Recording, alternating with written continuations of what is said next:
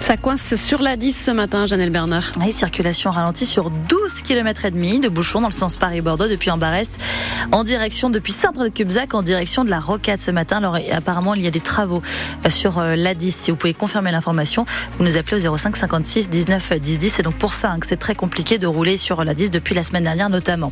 La météo avec toujours cette vigilance orange pour risque de crue dans le département marais Oui, on commence surtout la journée sous les nuages, du gris et de la pluie en matinée. Le temps devrait être plus sec cet après-midi avec un ciel variable partagé entre nuages et éclaircies. Le vent souffle assez fort sur le littoral cet après-midi.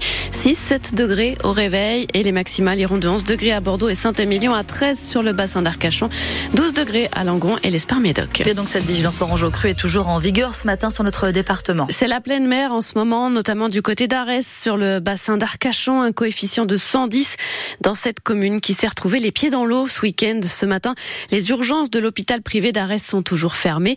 Les services de radiologie et de chirurgie suspendus, une soixantaine d'interventions ont dû être reprogrammées.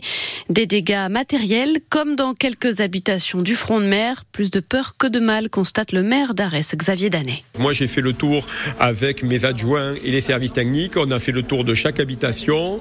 On a regardé effectivement, et les forces de gendarmerie, j'avais envoyé les forces de gendarmerie d'abord. On a fait un tour pour voir s'il y avait des besoins de relogement, parce que c'est une priorité aussi. On n'en est pas à ce stade-là. Par contre, on reste là aussi en, alerte et j'ai prévenu euh, tous les habitants des alentours que si on avait le moindre doute, on les préviendrait de façon personnelle. Il y a des dégâts, il y a des dégâts purement matériels aussi. Et là, il faut pas s'inquiéter, purement matériels. Donc, on va mettre les, les outils d'ébène et autres à leur disposition pour évacuer et voir avec eux les assurances comment ils peuvent prendre en charge ces dégâts-là. Et l'eau est aussi montée sur les quais de Bordeaux hier dans le Médoc ou l'entre-deux-mer provoquant des fermetures de routes notamment à Saint-Julien-de-Béchevel et au Billot, nord de Libourne. Soyez prudents. Ces jours de colère pour les infirmiers libéraux. Ils organisent cet après-midi une opération escargot sur la rocade bordelaise. Les infirmiers libéraux mobilisés dénoncent la dégradation de leurs conditions d'exercice. Principale revendication, la revalorisation des tarifs des actes infirmiers inchangés depuis 15 ans. Gare au bouchon donc cet après-midi sur la rocade. Hier, c'est l'opposition au projet de forage de huit nouveaux puits de pétrole en pleine forêt usagère à la Teste de Bûche qui a réuni entre 1200 et 3000 personnes dans les rues de Bordeaux. Véritable aberration écologique selon ses détracteurs. Dans les rangs des manifestants, Greta Thunberg, la suédoise de 21 ans, sans doute la militante écologiste la plus connue au monde, mais aussi la tête de liste Europe Écologie Les Verts pour les Européennes, Marie Toussaint ou encore le maire de Bordeaux, Pierre Urmic, Nicolas Pereira, conseiller municipal d'opposition à Bordeaux, organisateur du World Impact Summit, était également dans les rangs des manifestants. Et on en parle avec lui dans quelques minutes. Nicolas Pereira est notre invité à 7h45. Et on évoquera aussi avec lui tous ces projets de développement du photovoltaïque à Bordeaux. Le toit de la base sous-marine en sera bientôt recouvert. Projet lancé aussi de recouvrir le boulevard Aliénor d'Aquitaine à Bordeaux-Lac entre la place Latule et la Rocade. La municipalité bordelaise veut aussi atteindre 60 000 mètres carrés de panneaux photovoltaïques sur les toits de la ville d'ici à la fin du mandat. Et elle pousse les particuliers à s'équiper. Eux aussi, 276 dossiers déposés l'an dernier presque tous acceptés par les bâtiments de France, malgré le classement de la ville à l'UNESCO. Énergie solaire et patrimoine ne sont pas totalement incompatibles, note Vincent Cassagno, architecte des bâtiments de France. Sur le secteur euh, du site patrimonial remarquable, c'est-à-dire l'hypercentre historique de Bordeaux, là, effectivement, le règlement interdit de mettre des panneaux sur les toits en tuiles.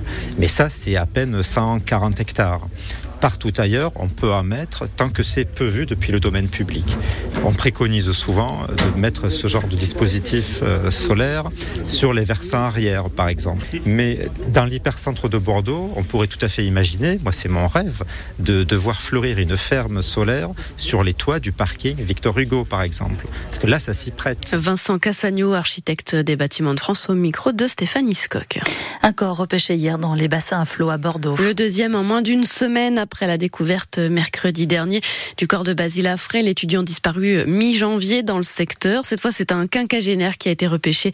D'après la police, la piste accidentelle serait privilégiée. C'est à lire sur francebleu.fr. Une plateforme en ligne pour porter plainte mise à disposition des quelques 33 millions de victimes du vol massif de données contre deux gestionnaires de mutuelles via Médis et Almeris. Votre mutuelle vous a prévenu que vous faisiez partie de ces millions de victimes. Eh bien, vous pouvez vous rendre sur le site internet cybermalveillance.gouv.fr. Un formulaire de lettres plainte vous est proposé. Les vignerons du monde entier ont rendez-vous à Paris pendant trois jours. Pour Wine Paris, c'est Vinexpo Paris, le plus grand événement pour les professionnels des vins et des spiritueux. 3900 exposants, dont 290 venus du Bordelais. Quatrième édition de ce salon depuis son déménagement à la capitale. La dernière édition Bordelais, c'était en 2019.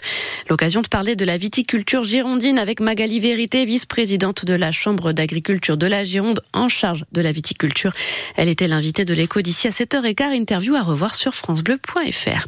Et puis des pétards et des cris de joie cette nuit à la victoire à Bordeaux pour célébrer une victoire, celle de la Côte d'Ivoire à la Cannes, la Coupe d'Afrique des Nations. Les Ivoiriens ont battu le Nigeria 2-1 en finale hier soir, eux qui ont frôlé l'élimination en phase de poule.